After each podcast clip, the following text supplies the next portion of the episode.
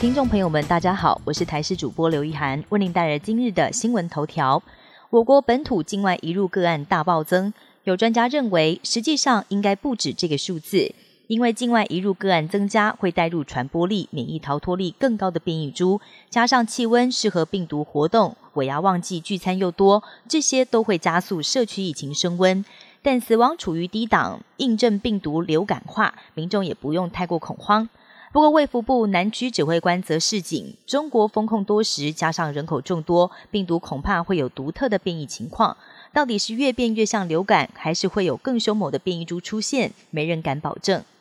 六个没意义的暖身动作，从小错到大。您还记得国小、国中上体育课运动前，老师都会带领大家做的暖身动作吗？有物理治疗师重新审视后发现，有六个常见的暖身动作。做了不但意义不大，还可能对人体造成伤害，像是转脖子、腰部环绕、膝盖环绕、肩膀旋转、下腰伸展跟踢腿。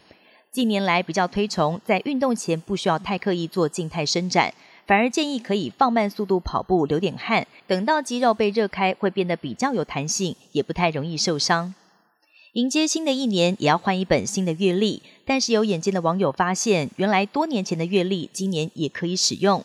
台北市天文馆表示，因为一年真正的长度是三百六十五点二四二二天，西元历法又有每四年一闰，逢百不闰，逢四百又闰的规则，所以每隔六年或十一年，月份日期对应星期几就会相同。往回观察，和二零二三年近五次相同的年份，分别是一九七八年、一九八九年、一九九五年、两千零六年，还有二零一七年。六年和十一年间的间隔也有规律。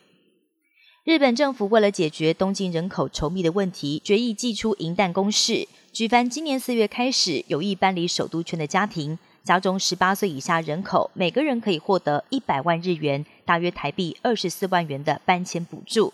这笔款项将由国家跟地方政府各付一半。不过，社会家庭必须在新的地方居住满五年，并且家中至少一个人要在当地上班。要是未满五年搬回首都圈，必须要全额退还补助金。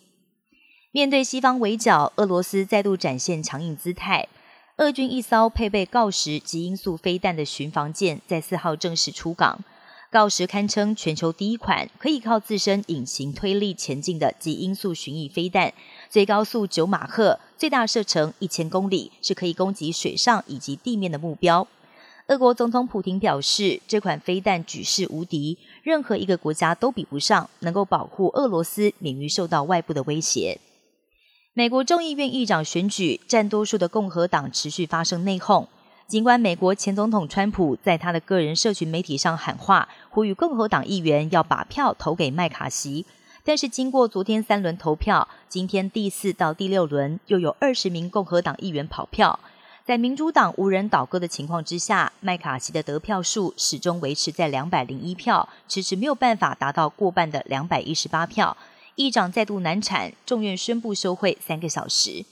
以上新闻由台视新闻编辑播报，感谢您的收听。更多新闻内容，请锁定台视各界新闻以及台视新闻 YouTube 频道。